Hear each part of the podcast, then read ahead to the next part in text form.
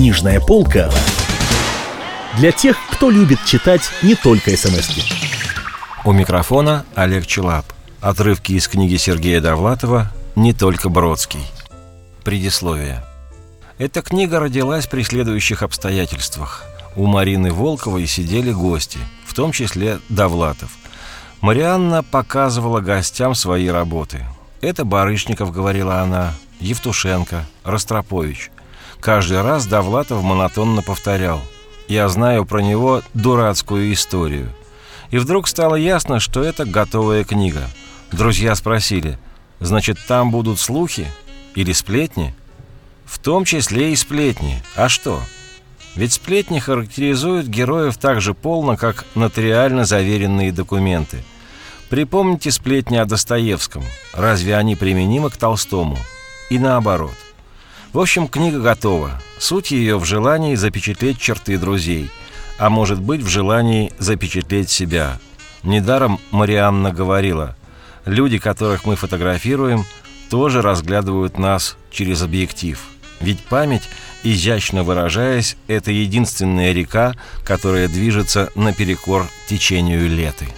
Василий Аксенов Аксенов ехал по Нью-Йорку в такси – с ним был литературный агент. Американец задает разные вопросы, в частности, отчего большинство русских писателей-иммигрантов живет в Нью-Йорке. Как раз в этот момент чуть не произошла авария. Шофер кричит в сердцах по-русски «Мать твою!» Василий говорит агенту. «Понял?» Юс Олешковский и Владимир Войнович. В присутствии Олешковского какой-то старый большевик рассказывал – Шла гражданская война на Украине. Отбросили мы белых к Днепру. Распрягли коней, решили отдохнуть. Сижу я у костра с ординарцем Васей и говорю ему. «Эх, Вася, вот разовьем Беляков, построим социализм. Хорошая жизнь лет через двадцать наступит. Дожить бы». Олешковский за него докончил. И наступил через двадцать лет тридцать восьмой год. Войнович рассказывал, Шесть лет я живу в Германии, языка практически не знаю. Ассимилироваться в мои годы трудно, да и ни к чему. И все-таки постепенно осваиваюсь, кое-что начинаю соображать, и даже с немецким языком проблем все меньше. Однажды шел я через улицу, размечтался и чуть не угодил под машину. Водитель опустил стекло и заорал «Du bist ein Idiot!» И я, — закончил Войнович, — неожиданно понял, что этот тип хотел сказать. Михаил Барышников. В Ан-Арборе состоялся форум русской культуры. Организовал его незадолго до смерти издатель Карл Проффер. Ему удалось залучить на этот форум Михаила Барышникова. Русскую культуру вместе с Барышниковым представляли шесть человек. Бродский – поэзию, Соколов и Олешковский – прозу, Мирецкий – живопись, я, как это не обидно, журналистику. Зал на две тысячи человек был переполнен. Зрители разглядывали Барышникова. Каждое его слово вызывало гром аплодисментов. Остальные помалкивали. Даже Бродский оказался в тени. Вдруг я услышал, как Олешковский прошептал Соколову. «Да чего же вырос, старик, интерес к русской прозе на Западе?» Соколов удовлетворенно кивал. «Действительно, старик, действительно». Андрей Битов. В молодости Битов держался агрессивно, особенно в нетрезвом состоянии. И как-то раз он ударил поэта Вознесенского. Это был уже не первый случай такого рода, и Битова привлекли к товарищескому суду. Плохи были его дела. И тогда Битов произнес речь. Он сказал «Выслушайте меня и примите объективное решение. Только сначала выслушайте, как было дело».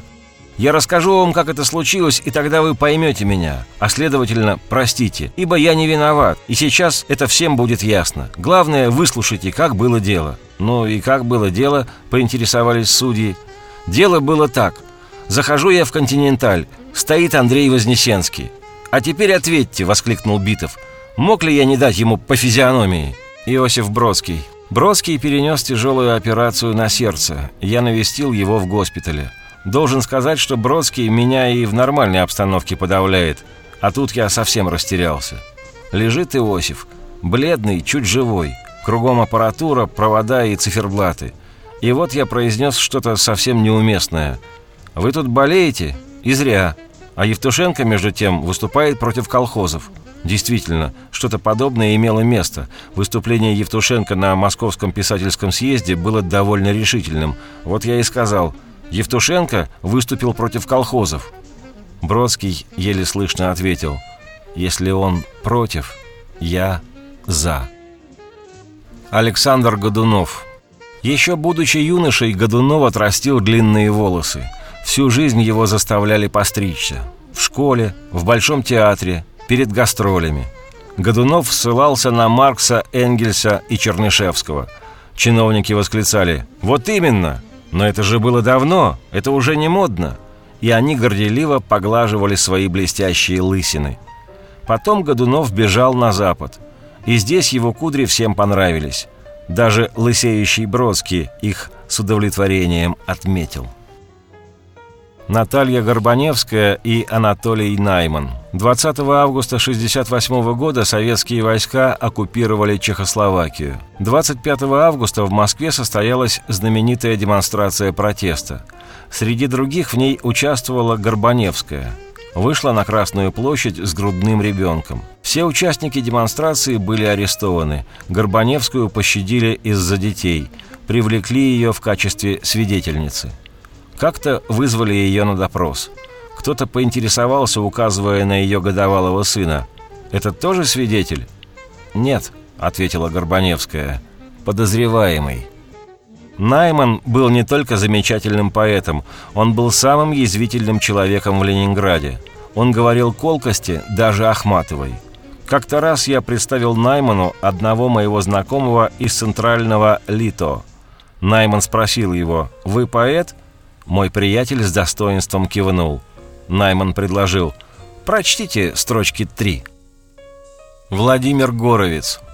Соломон Волков написал книгу «Чайковский по Баланчину». Книга вышла по-английски и имела успех. В ней приводились любопытные сведения о Чайковском. Исключительная тяга к музыке обнаружилась у Пети Чайковского в раннем детстве. Он готов был просиживать за роялем круглые сутки – Родители не хотели, чтобы он переутомлялся, запрещали ему играть слишком много. Тогда он начинал барабанить по стеклу. Однажды так увлекся, что стекло разбилось. Мальчик поранил руку. Волков преподнес экземпляр своей книги знаменитому Горовицу. Был совершенно уверен, что маэстро ее не прочтет, поскольку Горовец, как многие великие художники, был занят исключительно собой – и вот однажды с Горовицем беседовали журналисты, и Горовец сказал, «В детстве я готов был просиживать у рояля круглые сутки. Родители не хотели, чтобы я переутомлялся, запрещали мне играть слишком много». Тогда я начинал барабанить по стеклу. Однажды так увлекся, что стекло разбилось, и я поранил руку. Волков, рассказывая эту историю, почти ликовал. Значит, он все-таки прочитал мою книгу. Роман Якобсон Роман Якобсон был косой. Прикрывая рукой левый глаз, он кричал знакомым «В правый смотрите, про левый забудьте, правый у меня главный, а левый — это так, дань формализму». Хорошо валять дурака, основав предварительно целую филологическую школу. Якобсон был веселым человеком, однако не слишком добрым. Об этом говорит история с Набоковым. Набоков добивался профессорского места в Гарварде – все члены ученого совета были «за», один Якобсон был против. Но он был председателем совета. Его слово было решающим. Наконец коллеги сказали, «Мы должны пригласить Набокова, ведь он большой писатель». «Ну и что?» – удивился Якобсон. «Слон тоже большое животное.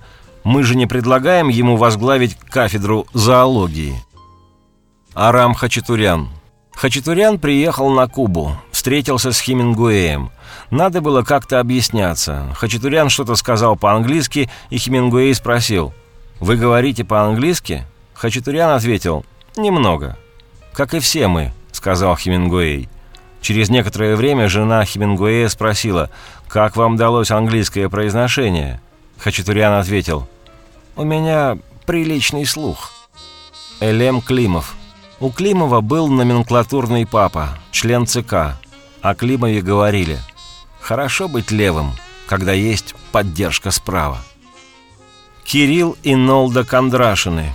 Кондрашин полюбил молодую голландку, остался на Западе. Пережил как музыкант второе рождение, пользовался большим успехом, был по-человечески счастлив. Умер в 1981 году от разрыва сердца. Похоронен недалеко от Амстердама. Его бывшая жена говорила знакомым в Москве. «Будь он поумнее, все могло бы кончиться иначе. Лежал бы на Новодевичьем, все бы ему завидовали». Гидон Кремер.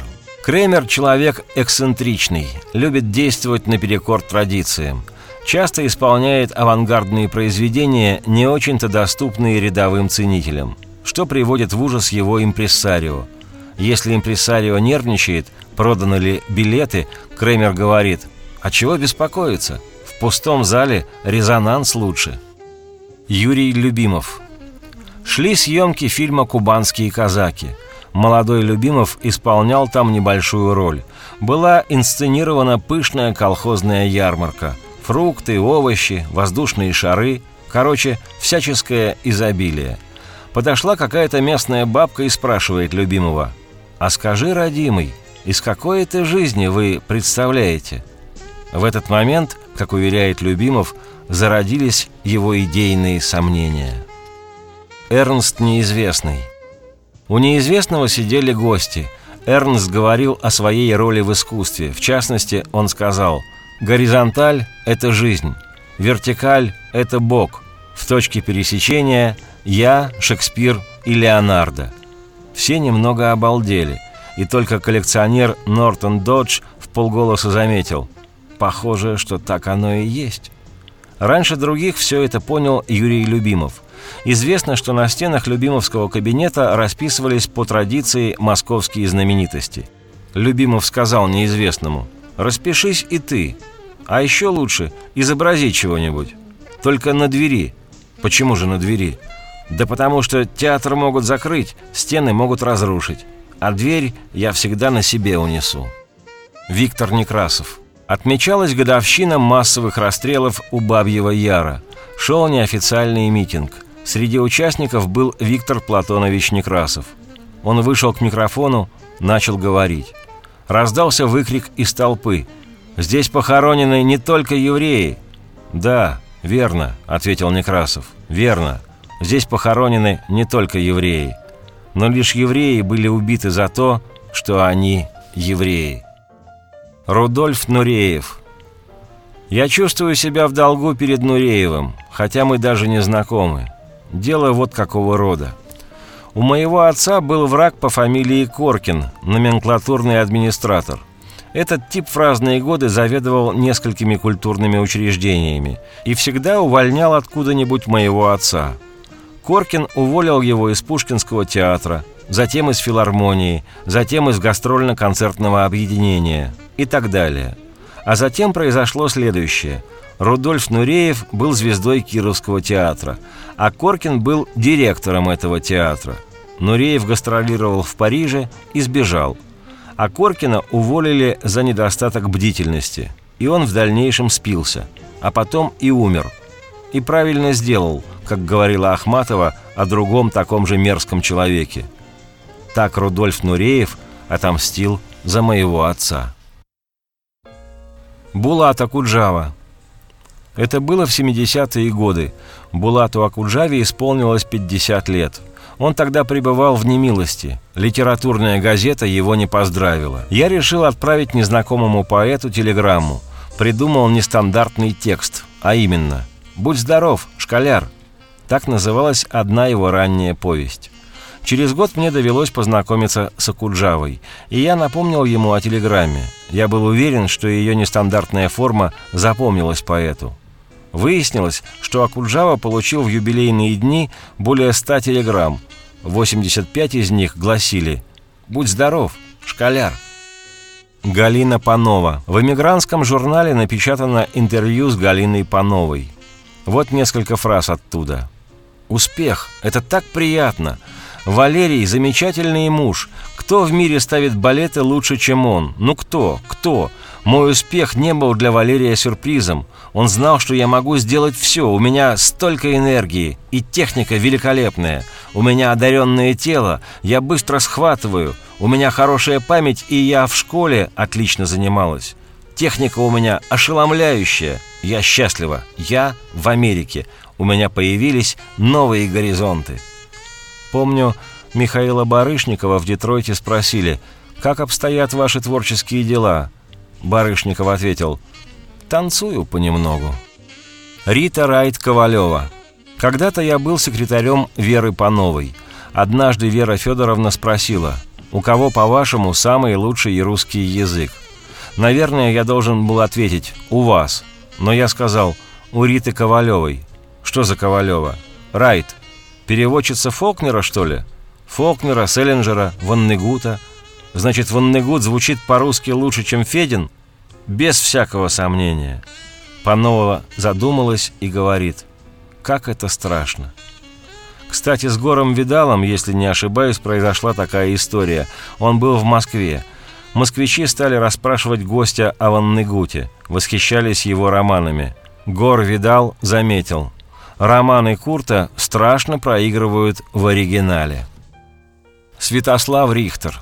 Министр культуры Фурцева беседовала с Рихтером, стала жаловаться ему на Ростроповича.